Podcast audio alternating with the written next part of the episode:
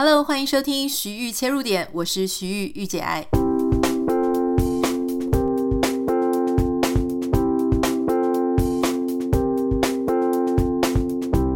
Hello，欢迎收听今天的节目。过了一个年，要先祝福大家新的一年龙年行大运。好，其实因为我也没有。太搜集一下说龙年的吉祥话有什么，但是我就是有看到很多人说什么财富龙来啊，就是把龙做成各种谐音。总之，希望大家能够接收到我的心意哦，祝福大家不止开工愉快，今年的生活更加的顺利如意。今天在节目当中，我想要跟大家聊一下，我相信大家今年在农历过年的时候，可能有看到红白对抗。就是大米跟领队的对抗哦，这个很多人在今年过年，因为他们大概从过年前吵到过年后吧，或者就整个贯穿了除夕过年。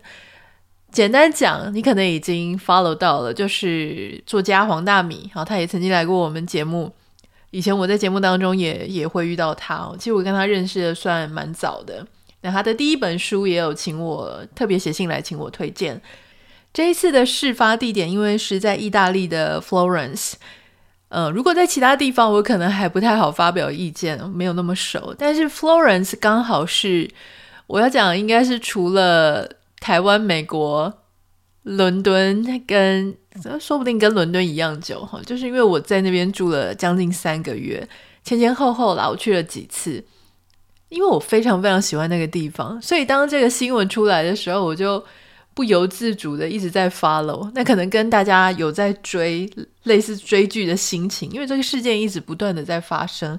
大米跟呃旅行社，应该说大米那边一直不断的去丢一些议题出来，旅行社那边也有回复啦哈。那当然加上更多的是网友跟其他网红的一些贴文，所以这个事情就一直没有办法平息下来。对于这个事件呢，我想就不用太多说了，大家已经被疲劳轰炸好多天哦，是疲劳轰炸吗？还是追剧追很多天？总之，事件本身，我相信大家去 Google 查一下，如果你还不知道的话，你去查一下你就知道了。但是我想要讲的事情就是说三点了哈，第一点就是关于佛罗伦斯是不是一个适合自助还是一定要跟团的地方。首先，我想要先撇除就是某一些一定要跟团的状况。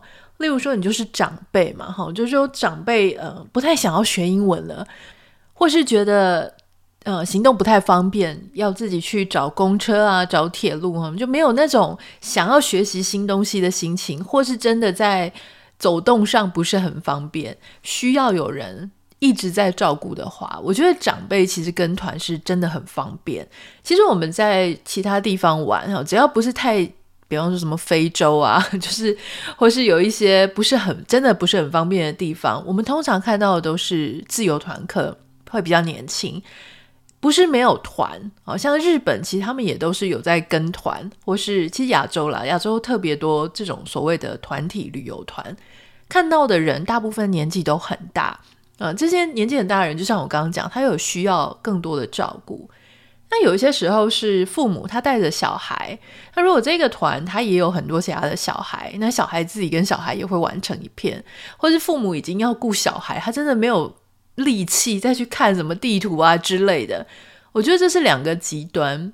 除此之外的人，我都会建议哈，如果是在一个先进国家，意大利算蛮先进的嘛，其实整个欧洲只要不是什么战乱平人的地方啊，或是真的太偏门了。都是可以自由旅行的。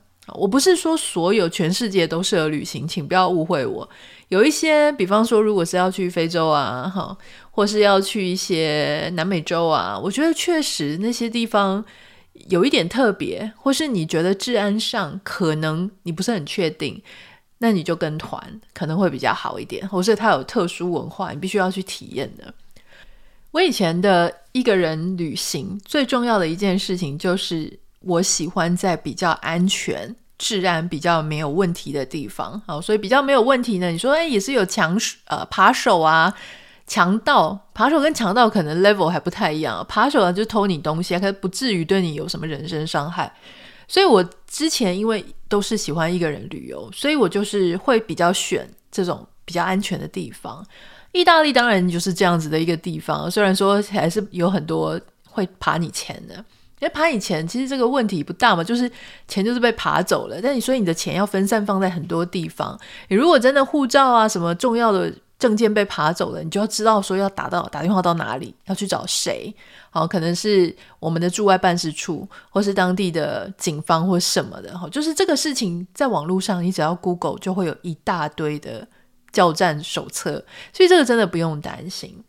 所以当时看到大米这个事情之后呢，其实我在我自己的脸书有贴一篇文章，我是说，如果大米他在出去之前有问我的话，为什么我会这样讲？是因为之前我有，我记得我有好多次跟大米推荐过，说可以去欧洲自助旅行。包含他上次来上我们节目的时候，我都有开玩笑的跟他讲说：“哎，你可以去欧洲自助啊，哈，说不定可以有一个谈一个可爱的异国恋情之类的。”所以我才会讲，就如果他去，哎，那他也知道说我对欧洲的自助旅行是熟的。那如果他有问我的话，那我会推荐他。其实佛罗伦斯非常适合自助啊。那当然，下面就有网友说：“啊，你又不是人家好朋友哦，就是人家没有问你，你还要写这样。”嗯，我就心里想说，你可能也不太知道。我跟大米到底熟不熟，或我们私下讲过什么啊？其实就是因为我之前我记得我曾经推荐过他。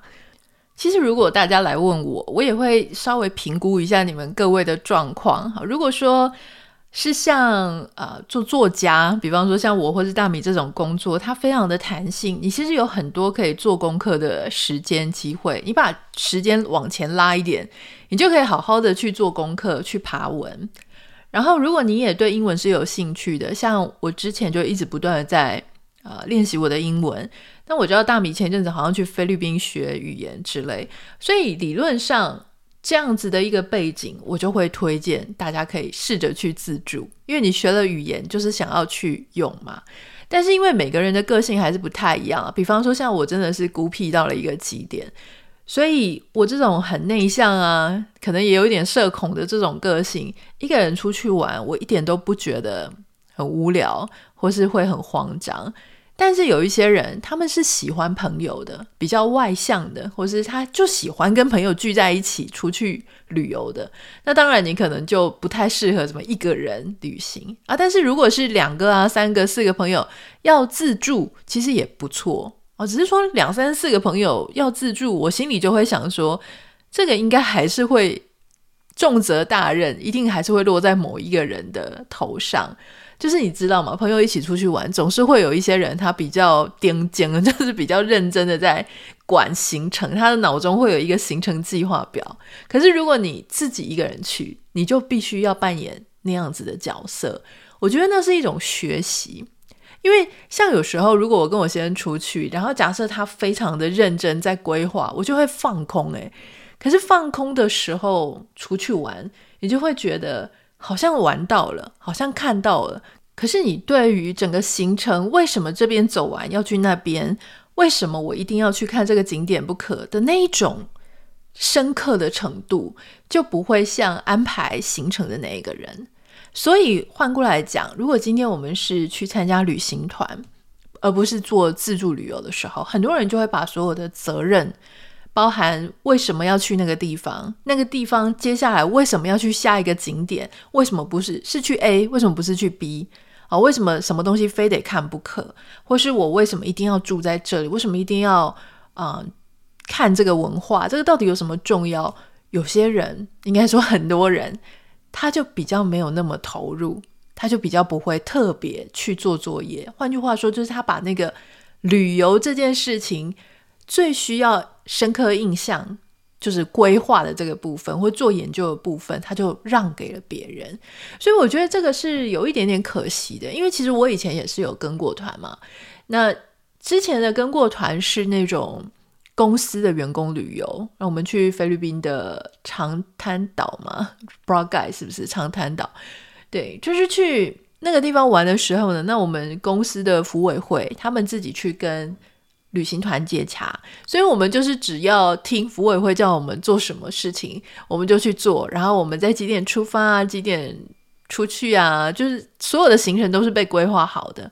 那在那样子的时候，你就。虽然你有印象说哦，我必须要搭飞机，然后我要转交通，然后我要坐船，然后我再才会到一个岛屿还是怎么的。可是你就会下一次再叫你自己重来一次，你可能会不知道说哈，我到底要在哪里坐船，我到底要在哪里坐飞机，我到底要坐到哪一个点，你就没有印象了。那第二点想要跟大家谈的事情是关于上网公审跟上网求救，其实是有差别的。那其实。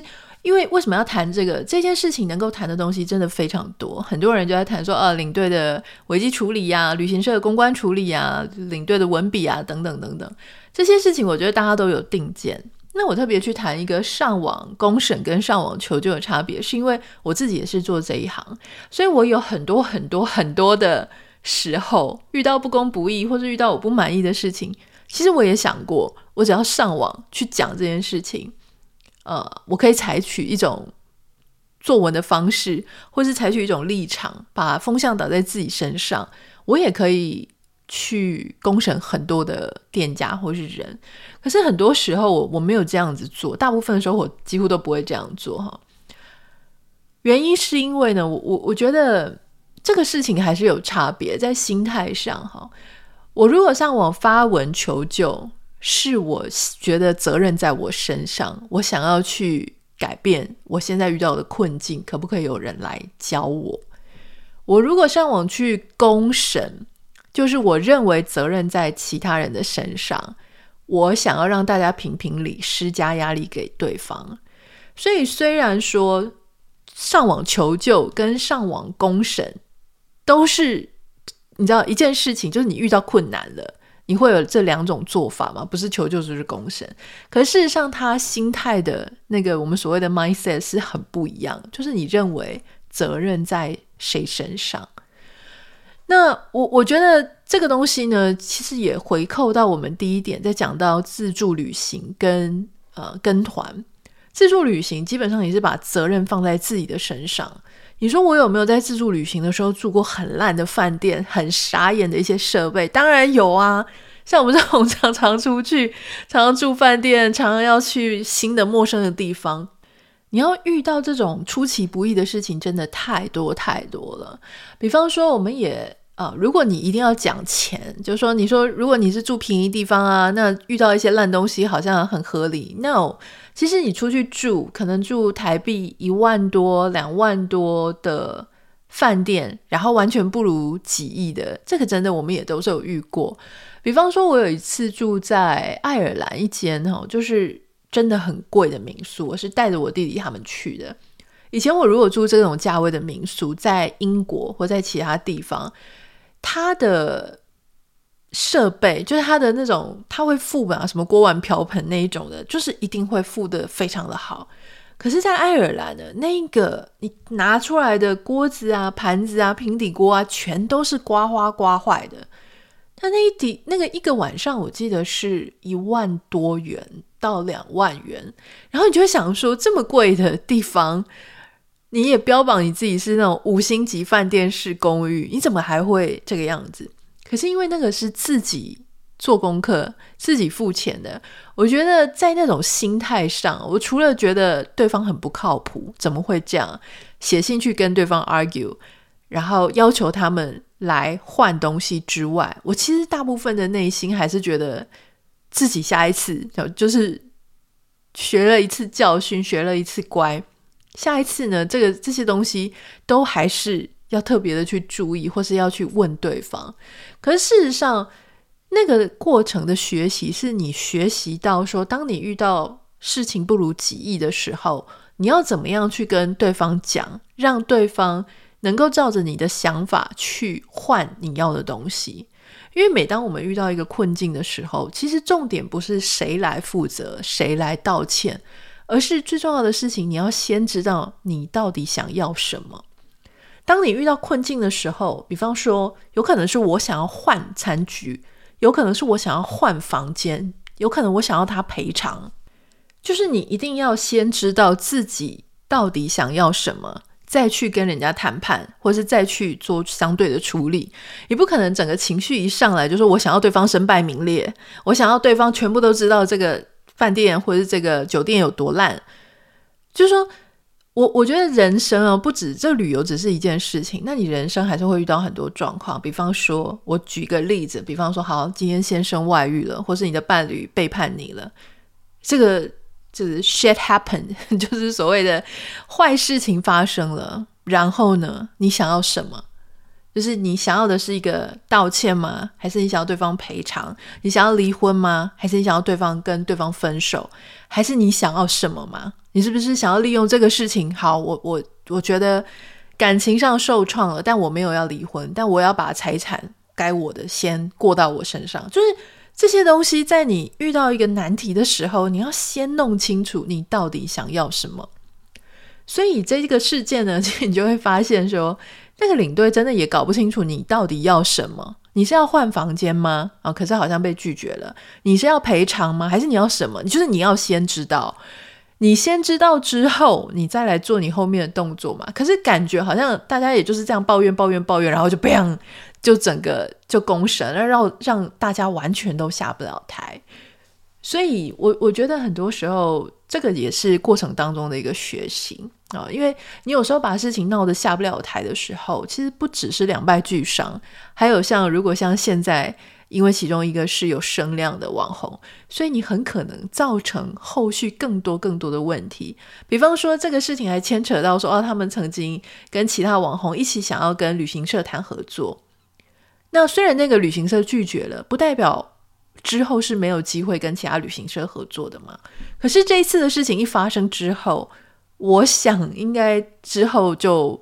不太会有旅行社，或甚至是航空公司，或是说相关的业者，还会去做这样的服务，因为大家都很害怕遇到这种争议型的啊、个性或是网红，大家会觉得能不碰就尽量不碰。真的还会碰的是什么？就是团购嘛，因为团购就是。他不管你是谁，你只要能卖东西，黑猫白猫能够卖出去的都是好猫，所以团购的业者还是会继续去合作。可是比较在意那种品牌形象的啊，或是多一事不如少一事的那一种品牌主或客户，很可能他就会收手。所以这个对自己其实也是一种伤害了。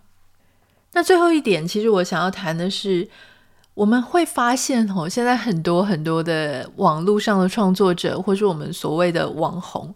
很喜欢去交代生活当中的各种大大小小的事情。其实我也曾经走过这样子一段哦，因为那个时候就觉得啊，要经营粉丝团啊，或者要经营自己的社群媒体，所以每天不管发生什么大事小事、无聊的事也好，有建设性的事情，有特别的呃特殊的事件也好，没有也好，我好像每天都必须要去发文。那每天发文能发什么？就是发一些自己的生活。好，那这个东西。有时候我觉得他有时候是好事，但有时候却不尽然。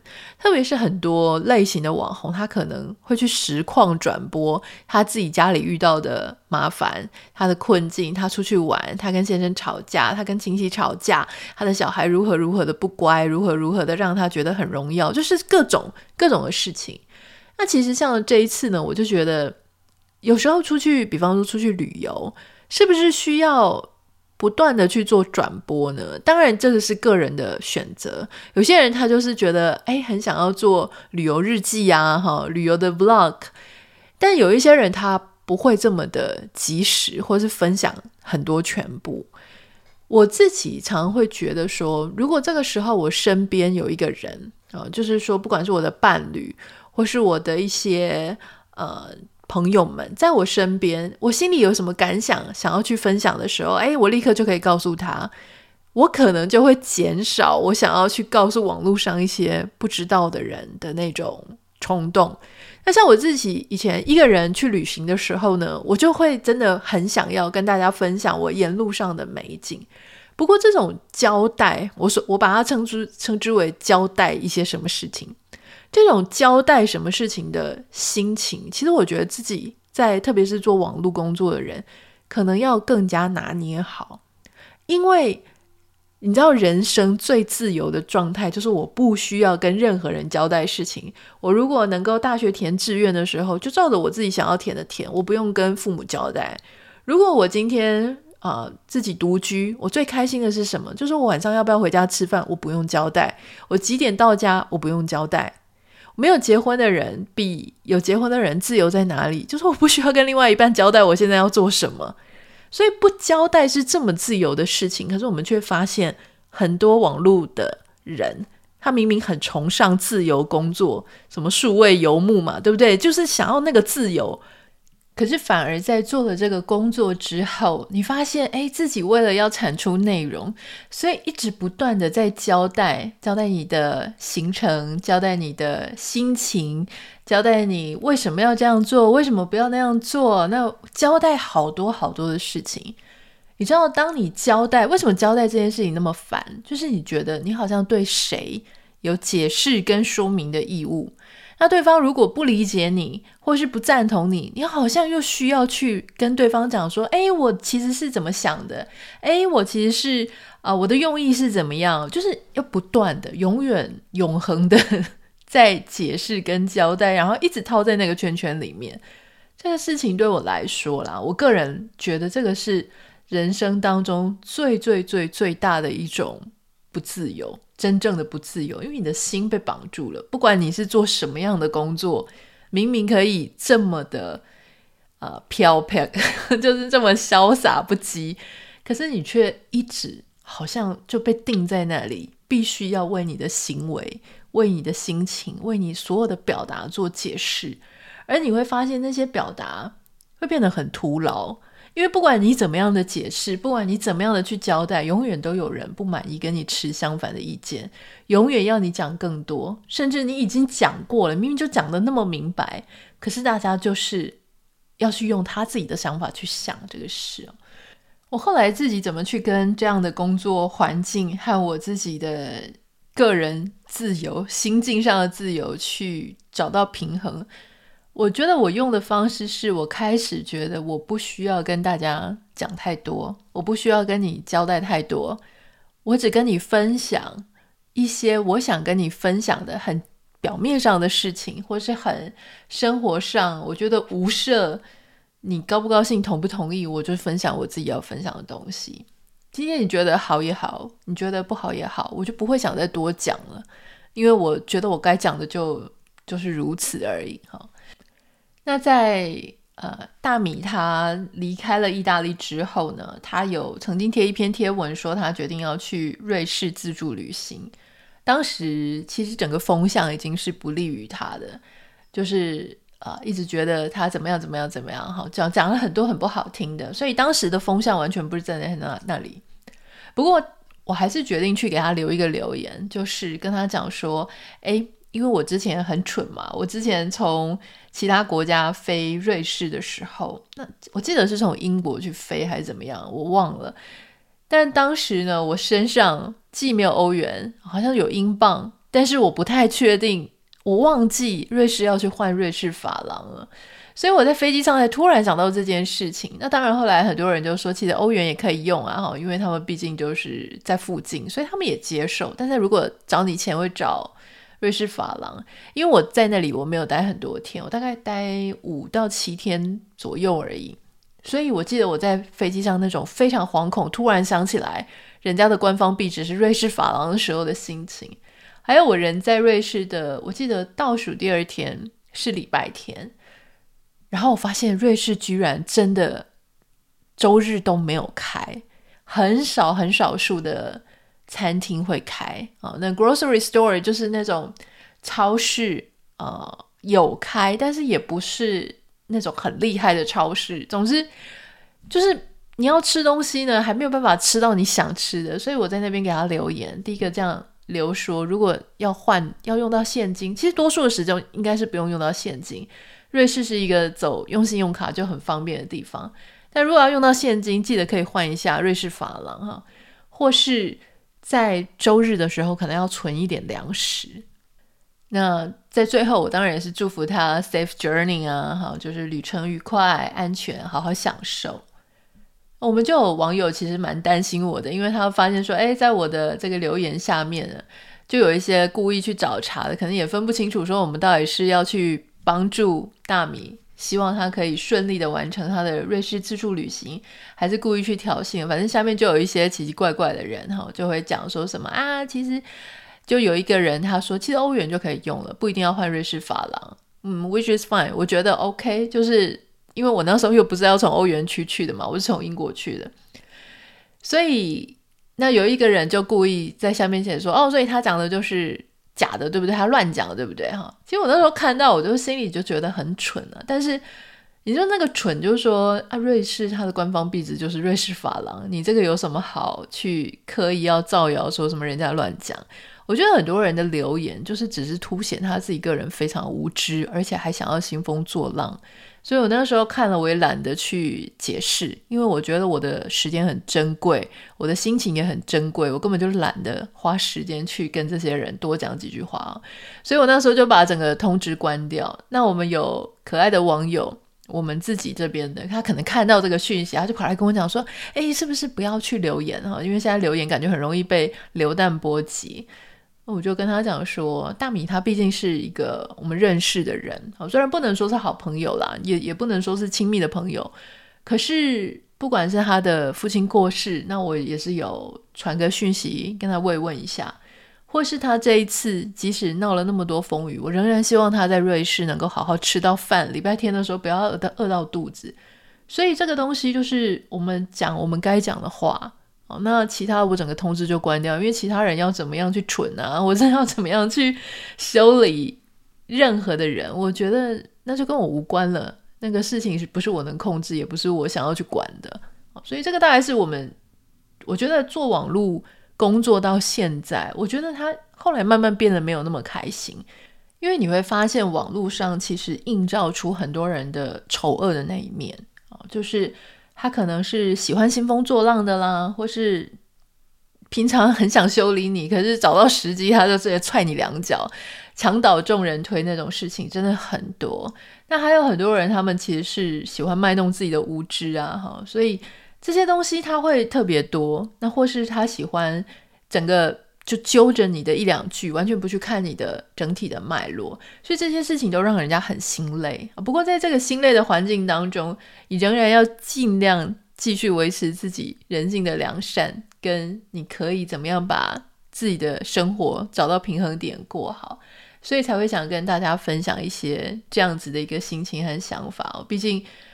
我觉得前十年我都还是在这个产业里面继续的工作啊，虽然我现在真的已经觉得自己的心境是退休了，那我也很积极的在转换我自己人生的道路。我就跟我先生讲说，我最希望做的一个事情就是我再也不用靠社群网络就能够自给自足，我就能够把我的就可以赚钱啊，就可以工作啊，就可以有一个职场啊。虽然现在很多很多的。